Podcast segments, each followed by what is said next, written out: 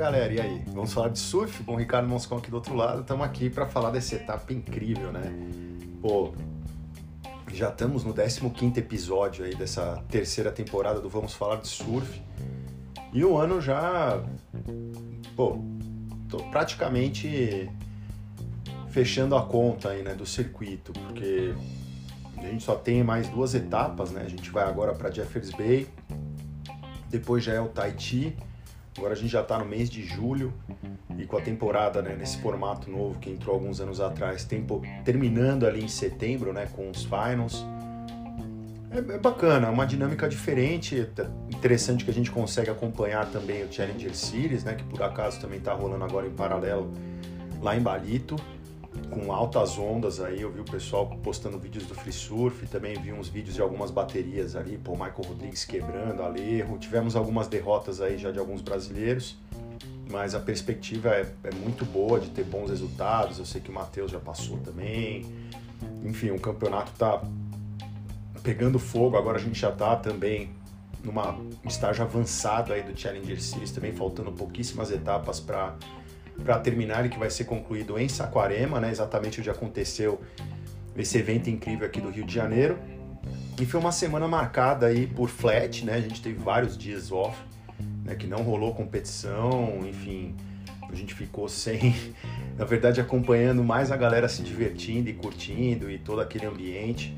Mas muita coisa aconteceu no meio de caminho, né? A gente teve a saída aí do Eric Logan da, da WSL, repentina, né? Foi uma coisa, pô, no meio de um evento, eu mesmo havia visto um, um dos dias da transmissão, ele estava na cabine de transmissão, né? Junto, acho que se eu não me engano, com o Caipo Guerreiro, tava até o Gessé Mendes junto também. E pegou todo mundo de surpresa e não de surpresa, né? Ele é um cara até vendo essa transmissão falando exclusivamente dela, né? Essa bateria, por exemplo, que acho que tinha algum brasileiro na água, não lembro se era o Felipe ou se era o João e ele é um cara sempre se demonstrou interessado, falando ali mesmo, não sendo do surf, né? Vamos dizer assim, de origem, né? Não é um surfista, até surfa hoje em dia, mas não, não teve, não, não começou a surfar ali na, na juventude e estava de alguma forma envolvido com esporte, né?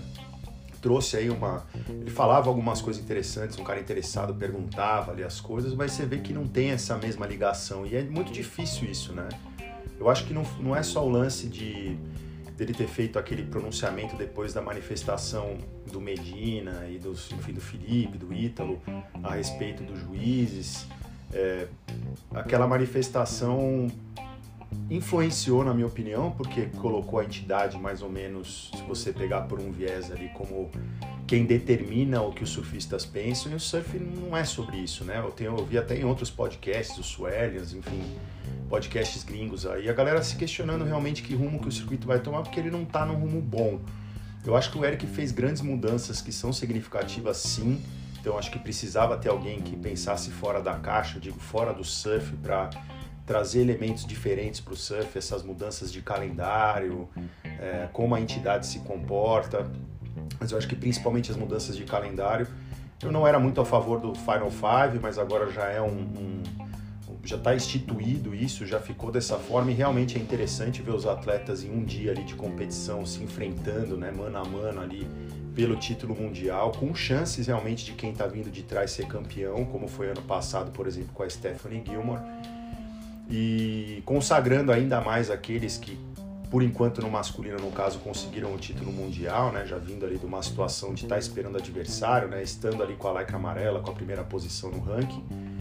É, Agora já tá, mas a gente também tem um corte no meio do ano que ficou uma coisa ruim no começo, mas hoje você vê que diminui o número de atletas, a competição fica mais dinâmica e o nível realmente subiu bastante. É, do, do, dos atletas que estão dentro da elite, realmente, a gente tem a elite mesmo do esporte ali dentro. É muito difícil você se manter né, dentro do circuito e a mudança do Challenger também, você ter essas etapas com tempo para o atleta se reclassificar já na mesma temporada, né, vamos dizer assim, então você consegue classificação no mesmo ano, isso dinamizou também o calendário. Mas o questionamento que fica é que falta ainda muita coisa, né, em termos de pô, etapas em altas ondas mesmo, né? Eu, eu acho, por exemplo, pô, a piscina do Kelly, hoje ela já não é a melhor piscina, né? E fica muito limitado ali mais ou menos o que dá para ser feito. Eu acho que poderiam explorar outras tecnologias também. É, eu acho, por exemplo, a final em Tresto, sabe? Tudo bem ter essa, esse formato. Eu acho que não vai voltar para trás e ter o título por ponto corrido como era, que também é extremamente justo, mas eu acho que não deveria ser interesse. Eu sei que o dinheiro está ali. Esse questionamento que vários meios de comunicação e, e, pensadores e críticos e formadores de opinião, vamos dizer assim, do surf têm levantado, eu também compartilho dele, né? É, o surf, tudo bem, pode estar tá ali indo para o mainstream, como pô, a gente vê o campeonato aqui no Brasil, a maior infraestrutura que tem no mundo, né? Uma coisa impressionante. Mas eu acho que o surf tem que ficar ali na sua raiz e manter aquilo que, que só o surfista vai entender, só quem está ligado. Claro que o surf sempre vai atrair a atenção dos espectadores, de pessoas de fora da cultura do surf, mas a cultura do surf ela tem que ser preservada, né? E você às vezes tem eventos feitos para os surfistas, para o amante realmente do surf.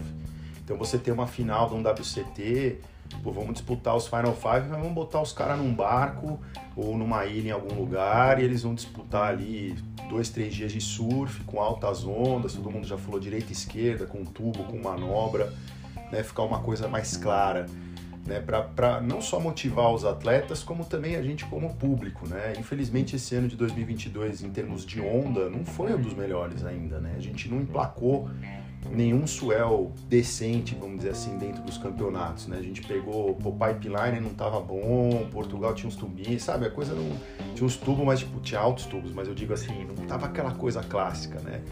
E aí a gente passa por momentos como esse da piscina, por exemplo, é, e aí tem Trestos no final, pô, aí fica aquele questionamento. A gente vem das performances agora no Rio Pro com esquerdas rolando, né? Que foi muito bom esse aspecto, né? Apesar das ondas não terem estado sensacionais a etapa inteira, diferente do que estava antes do campeonato, que estava clássico.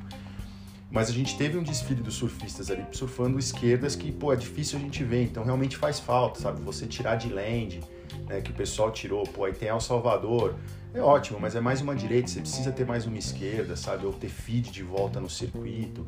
Enfim, tem coisas que precisam ser pensadas e, e trazer mais essa raiz, entendeu? Mais essa coisa doida, assim, sabe? De, de, de, ter realmente lá um desafio, uma coisa meio. mixar mais os tipos de onda, né? Você ter também mais slabs dentro do circuito, mais ondas que são realmente tubos mesmo, é, ondas mais voltadas para o surf hot dog, que aí eu acho que a piscina também entra nesse fator, mas a piscina do Kelly não é uma piscina hot dog, é uma piscina extremamente técnica para você surfar bem, né, no nível que esses atletas estão. Mas é legal você ver essas outras piscinas que tem por aí, que você tem aquela onda que é o aéreo bizarro, sabe?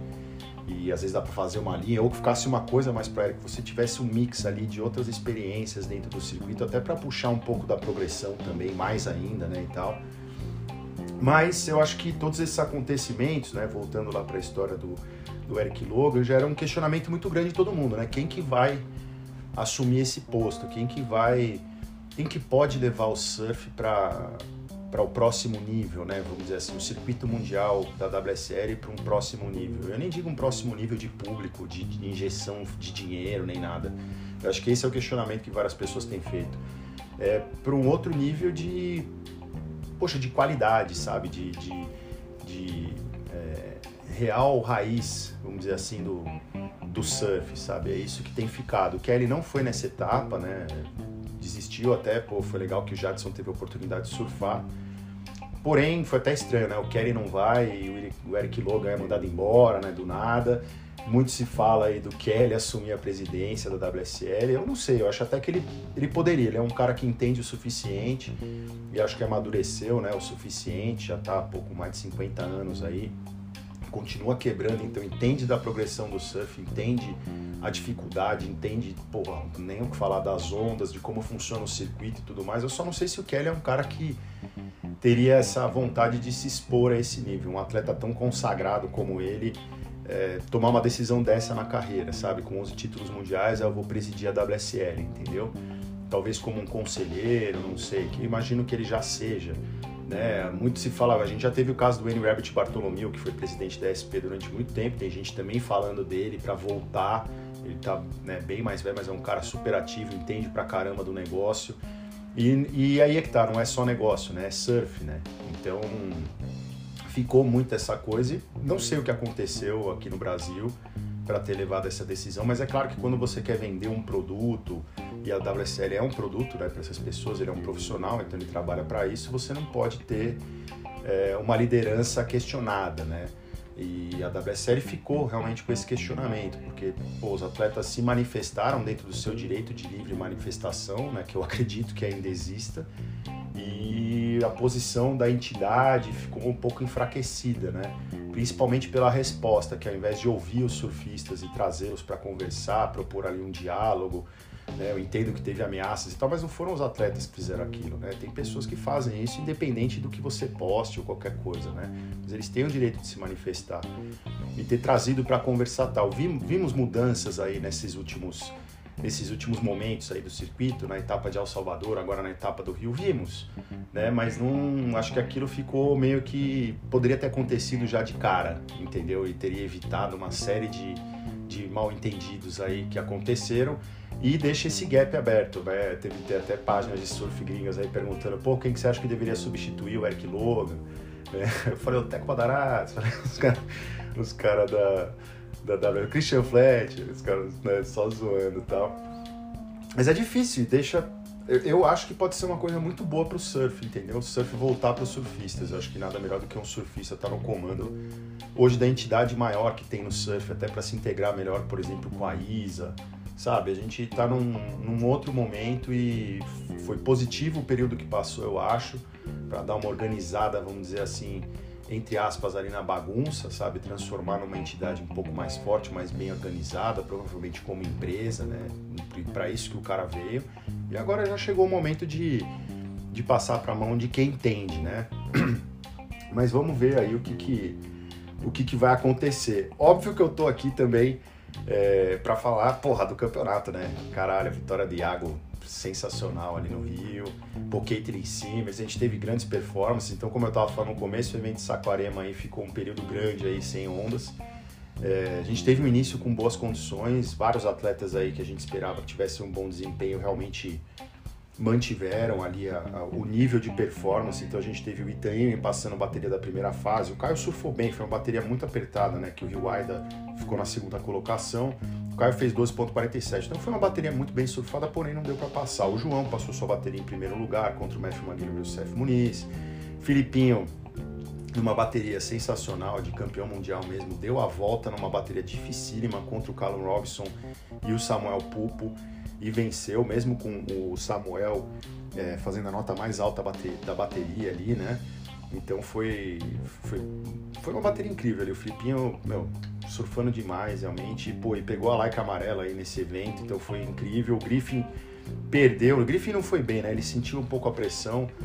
Eu não acho que é tipo.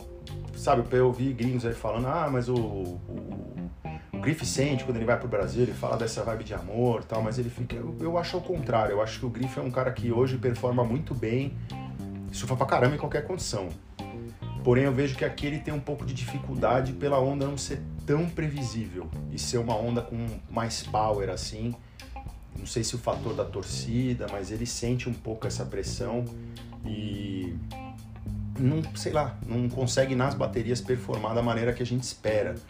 E eu acho que talvez por essa imprevisibilidade, vamos dizer assim, das ondas tal, ele às vezes acaba não conseguindo completar algumas manobras. Ele teve momentos aí nesse campeonato que eu achei que ele fosse passar algumas baterias se ele tivesse acertado, por exemplo, a área de backside que ele deu é, contra o Jazz, sabe? Coisas que é, a gente esperava que ele tivesse um desempenho melhor, mas é muito difícil, por exemplo, você pegar um atleta como o Jadson, principalmente em qualquer circunstância, mas principalmente aqui no Brasil. Então eu acho que ele ainda está pegando, por isso que eu falo da trajetória, ele ainda está pegando essa experiência de competir sobre essa pressão toda, porque ele era um moleque ali do circuito que estava lá, se fala pra caramba, mas começou a ter resultado e começa a vir a pressão. Mesma coisa Jack Robinson, a gente também. Pô, o cara começou esse ano vencendo um evento, fazendo semi no outro, sendo vice no outro, quer dizer, destruindo. Cara machucou ali o torceu o joelho, ficou uma etapa fora, joelho, tornozelo, enfim, não lembro agora, e voltou e não conseguiu passar mais do round 2, assim, tipo, do segundo round. Então tá complicado ali o negócio e fez uma interferência boba nesse evento também. Então, você vê como ainda não pegou essa coisa. Eu acho que é isso que está acontecendo, porque agora a pressão vem total, né? A gente não pode esquecer que no ano passado o Griffin não conseguiu a classificação aí para os Final Five, quem pegou foi o Canoa. E eu acho que a gente pode ter um pouco disso sim agora no final desse, dessa temporada, que vão ser grandes atletas que estão um pouco mais para baixo, já falei isso outros podcasts, que vão começar a subir e lutar realmente pela classificação no ranking. Porém, essa etapa foi marcada pela vitória da, vamos dizer assim, da nova geração, né? Na verdade, para mim é uma foi uma vitória do surf porque são dois atletas que vêm se consolidando, né? Um que não, o Iago nunca precisou de consagração, né? Na verdade, o Iago sempre foi um surfista, pô, na verdade, na minha opinião, da história do Brasil mais bem aceito, né? Pela mídia internacional, pelo mundo do surf, vamos dizer assim, principalmente pelas performances em free surf. Depois rolou essa transição, né, para competição, que é uma coisa que você vê que ele gosta muito. E, cara, ele só tem crescido, né? com os anos. Os próprios resultados no Rio já era para ele ter vencido esse evento faz um tempo. Ele já fez mais de uma semifinal ali. E, pô, cara, assim, surfou demais e pegou a fórmula. Ele tem surf para vencer os grandes, bateu Medina. Quer dizer, não, não foi um caminho fácil, mas ele se consagra agora de fato como um dos maiores competidores, ainda se colocando ali nos top 5. Né? E a Caitlyn Simmer é a mesma coisa, cara. Ela veio de um ano passado que ela se classificou, porém preferiu não competir para terminar os estudos. Você vê como fez uma escolha sábia, entrou agora hoje muito jovem. Ela fala que ela sempre repete que ela sente muita saudade de casa, que é difícil ficar longe e tal. Mas quando ela vence, vale a pena. E, porra, já venceu sua segunda etapa nessa temporada de 2023, em seu primeiro ano no circuito, se colocando novamente ali nos Final Five para disputar o título mundial e batendo o Tyler Wright, assim, pô, a galera em altas ondas, sabe? Então, realmente foi impressionante, assim, esse campeonato nesse nível, né? E a gente teve, por exemplo, Medina surfando com pranchas diferentes, mais estreitas, tal, mano, dando uns rasgadão, jogando água pra caramba, enterrando a borda na água, mudando completamente nessa própria bateria com o Iago na primeira fase. Eu tava achando que tava pro Medina, mas é aquilo, o Iago tá nesse nível, ele pode pegar uma onda que não é nada e tirar uma nota embaçada e e levar a bateria foi o que aconteceu. Medina estava confortável com 8,17 e 1,7, né? Tava, a bateria estava muito boa para ele, né? E o Iago foi lá e fez um 8,83, pô, somou um 6,70 que ele tinha e com aero de backside bizarro ele virou a bateria. E foi, foi choque, né? Porque, pô, a gente sempre espera do Medina ali uma, uma coisa dessa, mas isso só mostrou que realmente o Iago estava determinado a ele ia fazer um evento brilhante de novo no Brasil, mas, cara, que ele podia ir muito mais longe, né? A gente teve a vitória do John John Flores também, fazendo uma das maiores notas do evento, uma nota 9 com a layup, vendo o John John empolgado, falando toda hora do Brasil bem, assim, é muito bom também, uma conversa que eu tenho ouvido muito aí da galera pelo mundo afora aí falando de surf, também essa coisa, né? Como da, o, o Medina tá ali, ainda não pô, venceu um evento ali, mas ainda não encaixou aquele molde destruidor, pode vir provavelmente agora nessas próximas etapas. Mas tanto ele como o John John, os dois estão super interessados ali. É, eu acho que tem uma oportunidade para eles estarem ali na disputa do título mundial, claro.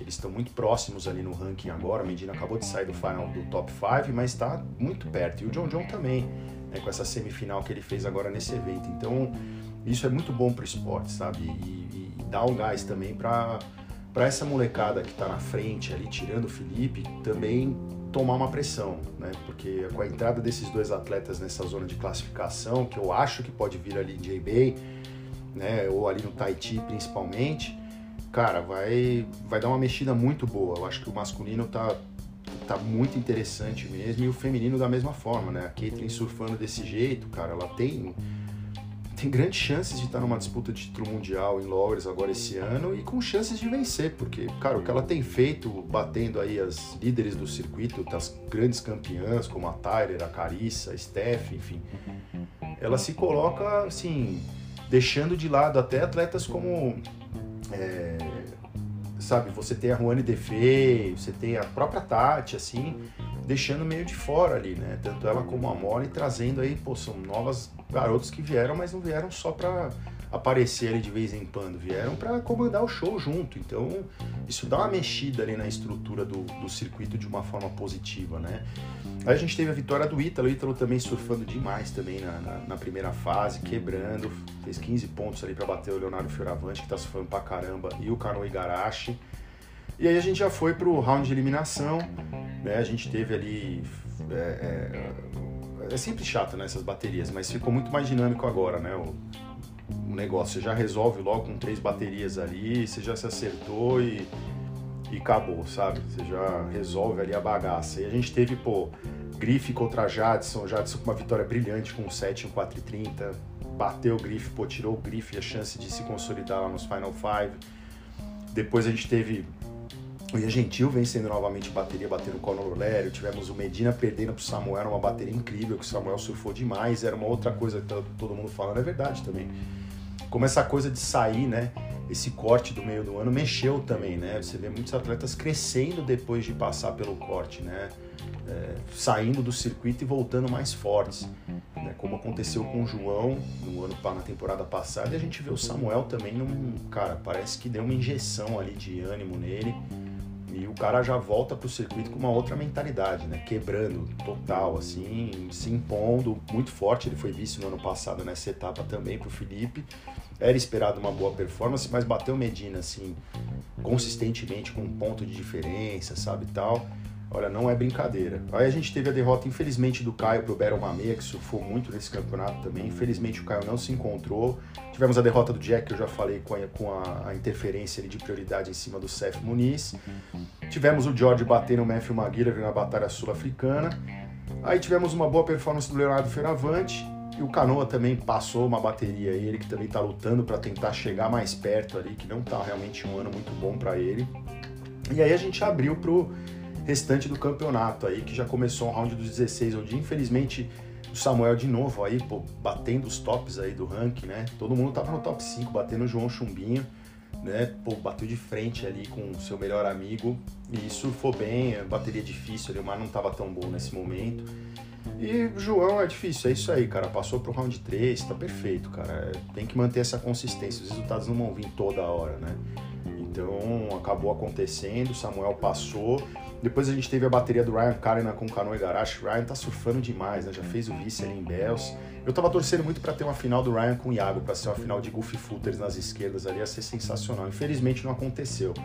É uma bateria apertada ali que ele ganhou do Canoe Garache, foi 12,50, 12,20. Depois a gente teve o Ethan Ewing batendo ali curtinho o Seth Muniz, mas surfando consistentemente bem, né? Consistente e surfando bem.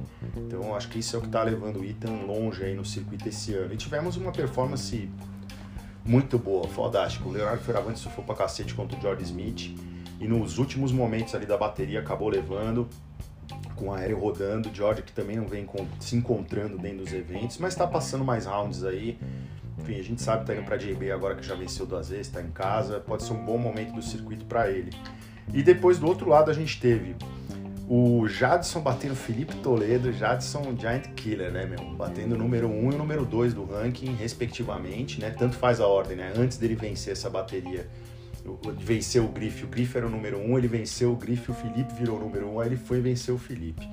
Impressionante o Jadson, surfou demais, uma puta bateria. O Felipe machucou ali o joelho tal, provavelmente deve ter afetado, óbvio, a performance dele, mas acho que ele vai estar tá bom pra JB, porque ele mandou que tá indo.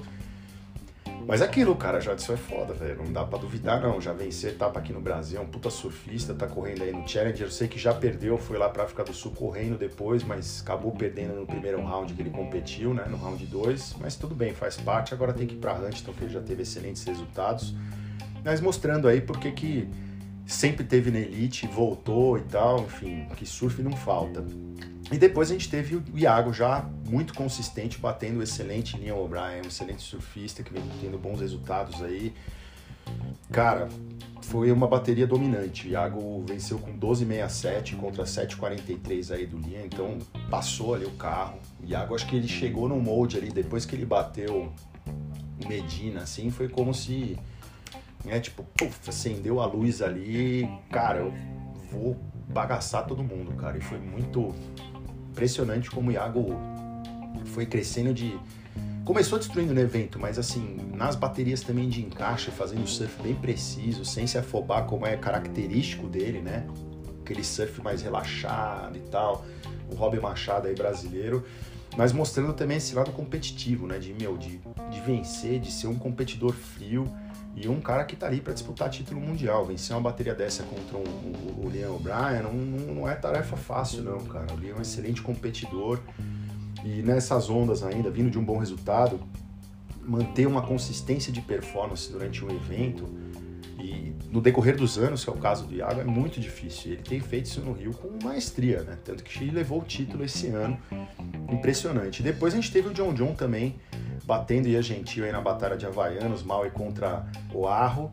E o Arro se deu bem, John John bateu bem o, o, o Ian com 14.17 aí contra 9.90. E depois a gente teve a bateria do Ítalo Ferreira com o Baron Mamea. O Baron surfou muito bem. Uma... O Ítalo não se encontrou nessa bateria, ficou muito focado ali na, em buscar ali uma direita para tentar o aéreo. O aéreo acabou não saindo. Quando saiu, não, não completou direito. E o Baron foi fazendo as ondas ali, indo meio que no arroz com feijão. E conseguiu vencer de uma forma consistente o, o Ítalo Ferreira, que é aquilo, né? Precisa ainda continuando nessa evolução nas esquerdas e tal, no frontside mas surfa demais, né? O Ítalo também é um cara que tá próximo ali, campeão mundial, campeão olímpico, enfim, pode chegar assim. Tem duas etapas ainda, dá pra ir longe, já foi vice em J-Bay, então quinto no Tahiti, até melhor, enfim. Tem muita coisa aí para fazer. E depois a gente teve já as quartas de finais, a primeira foi é, o Samuel Poole contra o Ryan Cullinan. O Ryan, puta, nas esquerdas ali se encontrou total de frontside. Isso foi muito bonito de ver. O Ryan só pra caceta, cara. 13.83 contra 9.40, não deu para o Samuel achar os aéreos. E o backside ali, sem os aéreos bizarros, assim, nas ondas que estavam sendo encontradas ali naquela bateria, o frontside do Ryan estava muito encaixado. Foi difícil ali, mas pô, perdeu por uns melhores aí que tá, tá quebrando nessa temporada o Ryan. E é um quebrador mesmo.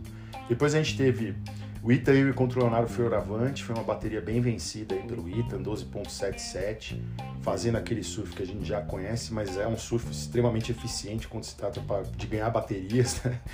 E depois, do outro lado, a gente teve o Jadson contra o Iago, aí sim o Iago já debulhando, subindo ainda mais os scores dele, fez 14 pontos e levou a bateria contra o Jadson André, que fez 8.13. E Jadson já devia estar indo direto embora para o aeroporto, para ir embora para Barito doideira total, mas é isso aí. E depois a gente teve uma vitória forte, assim, mas apertada, hein? Teve gente que daria pro Baron uma meia, mas o John John levou com 15.43 contra 15.34 aí do, do meia. E o John se foi muito bem, né? Eu achei que a última onda do Baron, realmente, tudo bem, era um 8 e tanto, mas não sei se chegava no John John porque não tinha tanto tamanho, né? Mas teve gente aí que não gostou muito do resultado, então fica aí a, o, o registro a bateria super apertada. E depois a gente já foi para as semifinais, então a gente teve na primeira semifinal o Ryan Cullinan contra o Ethan Ewing. É, o Ethan venceu bem com 15.50, achei uma pena o Ryan não ter vencido, como eu disse, eu gostaria que fosse a final entre ele e o Iago.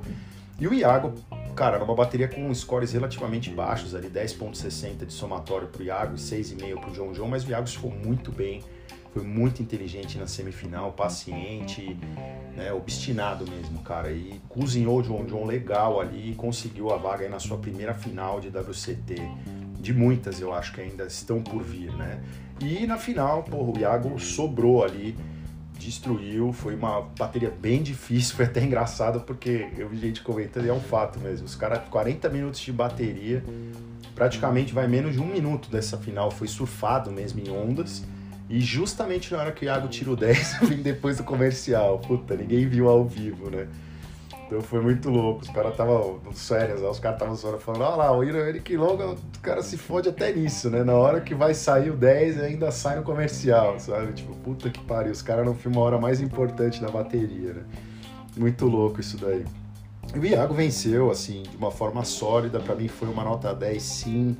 A altura do aéreo, tamanho da onda, a distância, full rotation, segurou na borda no começo, soltou no meio, é, foi só uma manobra, então ele já dropou para mandar o aéreo. Então foi assim, foi um bagulho de skatista ali, bizarrão, convive ali RTMF, convive com o Pedro Barros, com uma galera, tem essa influência, né? O Iago também tem todo esse background que acho que faz com que todo mundo seja tão fã dele. Ele é uma unanimidade entre todos os surfistas internacionais. Kelly mesmo fala que é um dos favoritos dele de todos os tempos. E o Iago não tem defeito, cara, como surfista. Você vai olhar, ele, meu, é um cara que surfa bem de backside, evoluiu muito de backside, tá surfando demais. Bem de frontside, entuba bem para os dois lados. Tem as manobras aéreas, tem manobras de estilo, de power, com borda, com tudo. Um estilo incrível, assim, dos melhores aí da história, comparado aí Rob Machado, Craig Anderson, não sei o que. Ele é um cara que desperta esse, esse, essa admiração de surfistas, independente de gostarem de competição ou não, porque é um bom surf. E ele é um puta competidor, tá com 27 anos, tá muito maduro. E é a consagração, né, realmente, né, como eu falei lá no começo. Eu acho que essa jornada, você vê como é que é. O Iago demorou aí alguns anos para conseguir sua vitória no circuito mundial e ela veio com tudo, né? A consagração não precisava, mas ela veio precisava assim, né? da melhor maneira, cara, vencendo no Brasil, na frente de milhares de pessoas, é, porra, tirando um 10 bizarro, mantendo o careca em casa e se colocando no top 5. Vou te falar, o Iago Entrestos ali é complicado, cara. É um cara que pode sim vencer o título mundial naquelas ondas. Vai para Jeffers Bay, tem muito regular footer aí nos top 5, então não é fácil. Mas eu acho que o Iago, depois dessa primeira vitória, eu acho que pode ser a primeira de muitas mesmo, porque ele vai ter. encontrou o caminho da vitória. Depois que encontrou o caminho da vitória, eu acho que aí o cara já não, não perde mais. E acho que ele só vai crescer. E é muito legal, toda a família dele também, o Leandro Dora, enfim né? A galera do Aprimore Surf, toda, toda a atmosfera ali, Cabrito, né? O Daniel Cortez, enfim, toda a atmosfera que foi criada, né? Em volta do Iago também, no bom sentido. E você vê, pô, a família Moniz lá no Havaí congratulando, um monte de gente falando dessa vitória do Iago, né? Eu acho que como surfistas todo mundo ficou feliz, né? Foi uma vitória que, que satisfez, eu acho que a todos os, os os amantes aí do surf, né? Isso que eu acho que foi legal, essa vitória de Iago. Então, parabéns pro Iago, parabéns pra equipe inteira dele, pai dele, mãe, enfim, a família inteira. E o Iago continua sendo esse surfista incrível, um cara aparentemente, porra, muito legal fora d'água também, humilde, pô, se, se comunica bem e foi, foi muito gratificante ter visto isso, essa, essa vitória impressionante. E o Ethan também, cara, puta surfista, tá vindo com tudo realmente. É, foi bem julgado sim durante esse evento, achei o evento bem julgado, achei que não tiveram muitas polêmicas. E acho que isso também é algo que trouxe toda essa situação aí que aconteceu, a saída da Eric Lowe, enfim, tudo isso. E acho que vai melhorar ainda mais. E vamos lá, cara, também ainda teve o feminino. O feminino foi uma outra coisa, né? Não foi a consagra, foi uma consagração também, vamos dizer assim, mas foi um choque também, né? Porque, pô, a gente teve momentos de onda ali na, na Itaúna ali, que, cara, tinha, tinha umas bombas ali, meu. Cara, e a Caitlyn, ela é impressionante como ela não, meu, ela não arrega não, cara. Ela desce a porrada. Então elas já estão chegando num nível, essas atletas da nova geração, assim, cara, não tem bicho papão em termos de competidora, não importa se é Steph, se é a Carissa, vem quem vier e, cara, não importa o mar. Estão botando para baixo e está muito louco, tá? O nível tá, tá altíssimo, assim, incrível. A Thalia também tá surfando demais, né? A gente teve uma performance boa da Silvana Lima na primeira fase, Tatiana também surfou muito bem. Felizmente ambas aí acabaram não passando, mas a gente teve vitória da, da, da Gabriela Bryan, tivemos uma vitória da Lake Peterson, é, tivemos a vitória já da Tyler, que já começou quebrando, e da Caroline Marks, essas duas aí, as últimas finalistas aí na etapa de El Salvador. Depois teve o round de eliminação, onde infelizmente a Silvana pegou a Carissa Moura e a Carissa surfou muito bem. Por pouco a Silvana não leva essa bateria, foi 10 a 50 para a Carissa contra 10 da Silvana. Depois a gente teve a derrota precoce aí da Stephanie Gilmore para a Betty Sakura Johnson, que estava surfando muito. A Betty já teve excelentes resultados no QS aí na, em Saquarema, né? O próprio Iago também já venceu um QS em Saquarema, então tem uma relação também com essa onda, né? E uma onda mais power, realmente é uma onda que apesar do Iago ser um excelente surfista em ondas pequenas, eu acho que onda de power favorece o surf dele, que ele cresce realmente junto com as condições. Mar bom, com altas ondas power, tudo é com ele mesmo também, ele destrói. E a Betty Lu se encontrou muito bem, a Molly também passou, a Juane Defei, bateria difícil. E aí tivemos a Tati que acabou perdendo, infelizmente, para Caitlyn Simmons, que foi ser depois a campeã do evento, na bateria número 4, aí, infelizmente no round de eliminação, um resultado que acaba não somando aí para Tati na briga pelo título mundial, né, para estar tá ali nos Final Five. Depois agora, daqui a pouco eu vou falar do ranking. Aí a gente teve a Tyler na primeira quarta de final contra a Gabriela Bryan. A Tyler foi demais, 13.60 e bateu a Gabriela Bryan com 10.33. Depois a gente teve a Caroline Marks, uma bateria dificílima ali, das duas americanas, ela contra a Lake Peterson. E ela bateu a Lake bem, cara, 14.16 contra 13.10. E do outro lado, no outro a chave ali, na bateria de número 3, a gente teve a Carissa Moore batendo a Betty Lu Sakura Johnson. Foi uma bateria incrível, mas a puta Carissa quebra, né? E a, e a Betty surfou bem demais. Perdeu, perdeu pra pentacampeã mundial, né? Enfim, não dá pra ganhar todas, ainda mais da, da Carissa. Quando ela acerta o pé, não tem jeito. Essa bateria foi, foi foda, foi muito bem surfada, uma das melhores do evento, na minha opinião. E depois a gente teve a Molly Piccolo, que perdeu aí numa disputa franca ali da nova geração dentro dos Final Five. A Caitlyn Simmons com 11.4 bateu a Molly Piccolo aí com 10.30, mas mais uma quarta de final aí para Molly Piccolo. Depois a gente teve na primeira semifinal a Tyler Wright contra a Caroline Marks. Na revanche ali de, de El Salvador, a Tyler bateu a Caroline, bateu bem, 13.73. A Tyler tá surfando muito, cara. Eu acredito que ela pode vencer o título mundial esse ano, viu? Tá surfando demais, cara. E a Caroline acabou tendo mais um bom resultado, um terceiro, porra, depois de uma final, tá excelente. E a Carissa também perdendo para Caitlyn Simmers foi uma derrota forte, cara. 13.67 para Caitlyn Simmers contra 9.56 da Carissa Moore. Sendo, cara, que assim, a gente sabe, de novo vou repetir, não é fácil bater a Carissa, cara, com 7,5, 6.10 nas condições que tinham, backside contra backside ali, não é fácil, meu. Não é fácil. E foi em três ondas, né? Ela teve a primeira onda que foi um 2,5, depois ela teve um 7,50 e um 6,17. Então, difícil. A Carissa tentou em seis ondas ali, não conseguiu. É... Impressionante, cara, o que a Caitlyn faz. Ela é muito jovem ainda, né? Tem 18 anos, se tem 18 anos. E já tá, cara, venceu a segunda etapa dela, pegou a, a Tyler na final e deu uma sua, cara. 14,66 contra 9,80 da Tyler Wright. A Caitlyn somou um 8,33 e um 6,33. E a Tyler somou um 5,5, 5,50 e um 4,30. A Caitlyn surfou cinco ondas também, foram poucas ondas surfadas ali, né? Tinham boas ondas nas finais, mas não estava tão constante. Tanto que aquela onda que o Iago acabou tirando 10, que foi pro nada, realmente ele mesmo falou depois que, pô, chega na final, você ganha ou você é segundo, então tem que ir para ganhar. E foi um achado mesmo. E só realmente um cara com esse nível de talento, com esse nível de controle de manobra e tudo para tirar um 10 numa circunstância daquela de achar uma onda no meio do nada, uma fechadeira ali. E a Caitlyn, super radical, cara, batendo nas junções sem medo, muito encaixada na onda, as pranchas dela são muito boas também. Tá excelente o equipamento e ela é uma menina baixinha, né? Uma mulher baixinha, né? Uma menina ainda, né? tá se formando ainda fisicamente. E já, meu, não tem medo de onda grande não e bate no olho, cara. Imagina, ela vai ainda evoluir muito. Então no surf feminino realmente é uma revolução muito grande. E as atletas mais velhas aí, mais experientes, já sentindo a pressão, porque, cara, elas eram para ficar e para incomodar e para vencer. Assim, não tem brincadeira não. O negócio ficou tenso ali pra galera. Indo já pro ranking, como é que ficou agora já o masculino e o feminino falando de Final Five. No Final Five do masculino, o Filipinho foi para a primeira colocação, tá 44.980. Griffin na cola com 44.220. Ita na terceira colocação com 40.015 pontos. O João, ele está na quarta colocação com 39.640 pontos. O João ainda dentro dos top 5, apesar de não ter tido bons resultados aí nas últimas etapas né, perdendo aí precocemente, vamos dizer assim, mas ainda assim passando rounds, o que não deixa de ser né, é um bom resultado. Mas o, o, o Ethan subiu uma colocação com essa final, né, foi para terceiro. E o Iago subiu sete colocações aí com essa vitória, tá na quinta colocação. O, o João João, João João, Janjão, já foi para sexto lugar. Ó que doideira tá em sexto, subiu uma colocação, tá na bota ali, tá com 30.970. Eu não falei a pontuação, o Iago tá com 32.120.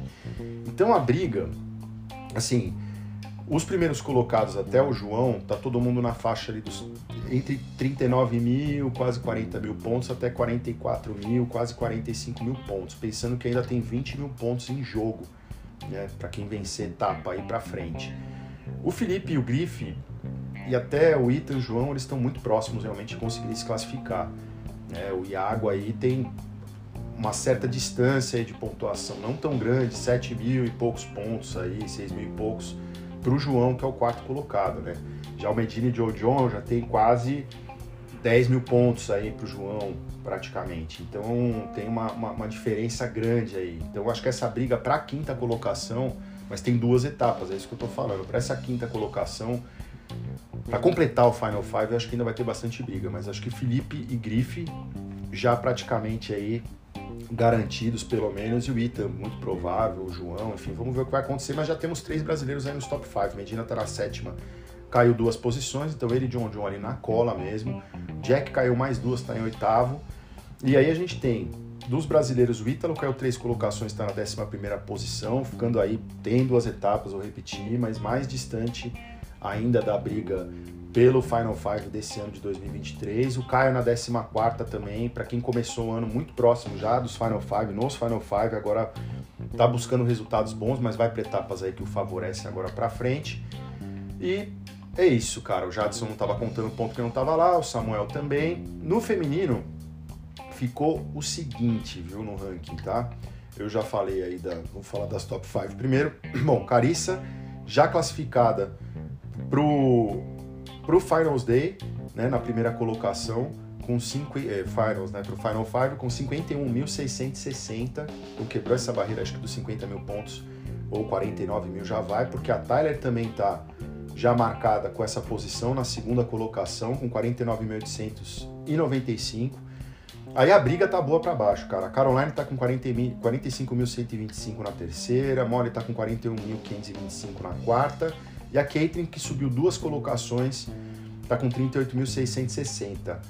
A Steph e a Tati estão com 31.625, continuam empatadas aí. Então elas estão.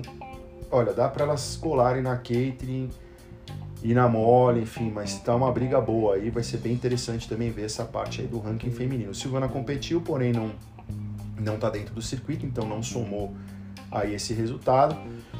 E é isso, galera. Foi, puta, sensacional, cara. Tô muito contente com a vitória de água, assim, muito satisfeito, né? Mas eu vou falar rapidinho aqui do Fantasiano para vocês. Essa aqui foi uma etapa muito louca, muita gente saiu muito cedo e foi bastante disputada dentro do próprio Vamos Falar de Surf aí.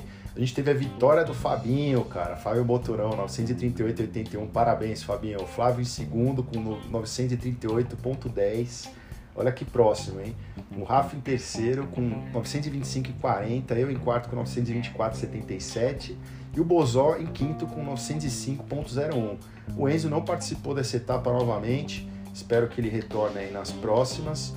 E no overall, vamos ver como é que tá o nosso Final Five aí.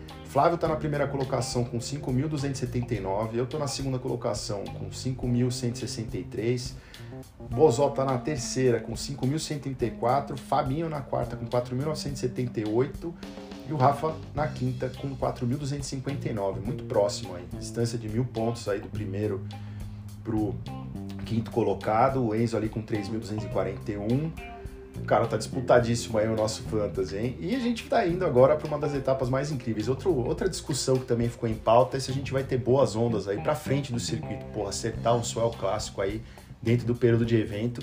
E essa é a grande esperança que todo mundo tem para as próximas duas etapas, India Fares Bay e, na, e no Tahiti. Então eu estou torcendo muito para que a gente tenha boas ondas. Faltam 10 dias ainda para começar o evento lá em Jeffreys Bay, então mais para frente eu vou fazer o podcast para falar dele, para esse também não ficar muito longo.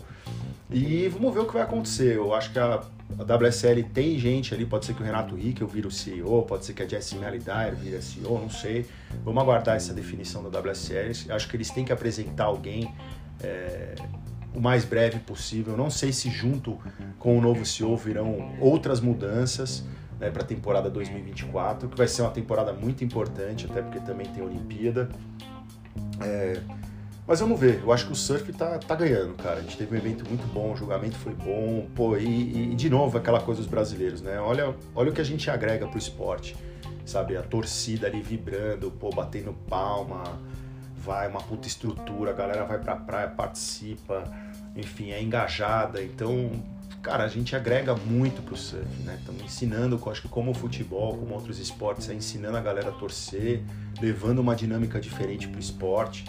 Eu acho que havendo esse equilíbrio, principalmente do, do, do, do julgamento, e acho que a postura da entidade também, tentar buscar a melhor fórmula para o público, né, para os atletas, equilibrando atleta e público, eu acho que o circuito pode evoluir muito mais. Então, eu espero que com essa transição a gente tenha mudanças positivas, sim, novamente, né, indo para ondas melhores ainda e sim, tendo dando mais acesso também para as pessoas poderem curtir o esporte, enfim, trazer um pouco mais daquela raiz original. Mas eu acho que o surf como raiz, como um esporte lindo que que agrega demais, que cria ídolos e histórias bacanas, nada como essa etapa de Saquarema para mostrar isso, né? O underdog Jadson vindo do nada e batendo ali gente que está disputando o título mundial, o Iago, que é um cara mais cool ali do free surf, que virou competidor, entre aspas, ali, né? Vamos dizer assim, virou. Mas o cara, pô, vencendo etapa, quebrando, fazendo o que ele faz no free surf e ainda se colocando na disputa do título mundial. Pô, uma menina da nova geração que acabou de entrar no circuito no seu ano de Hulk, fazendo o que Medina fez, por exemplo, quando chegou já vencendo duas etapas e já se colocando na disputa do título mundial. Quer dizer, é, impressionante, assim, acho que Estamos num momento incrível, uma temporada incrível. Tô louco para ver como é que vai ser os Final Five, dá essa curiosidade realmente. E vamos nessa, né? J-Bay, vamos pra África do Sul, surfar direita perfeita. Tomara que tenha todo mundo uns 8 a 10 pés de onda ali, classicão, bombando com uns putatu pra gente ver um show de surf. E Saquarema sempre também dando show ali com tudo que tem em volta, enfim, incrível mesmo. O Brasil sempre de parabéns aí quando se trata de qualquer tipo de competição internacional, mas do surf, então a gente está dando aula aí para o mundo inteiro. E é isso aí. Beleza, galera? Espero que vocês tenham gostado. Críticas, reclamações, sugestões, etc. Manda lá no arroba Vamos Falar do Surf no Instagram. Aproveita e segue também, compartilha com a galera para seguir. Pô, classifica o podcast, por favor, com cinco estrelas aí na plataforma de áudio que você escuta. E também segue, né? Vamos Falar de Surf para acompanhar. Em breve sai o episódio aí com a pré-análise de J-Bay. E é isso aí, galera. Beleza? Um ótimo começo de semana para vocês. Um grande abraço e até o próximo podcast. Valeu, aloha, até mais.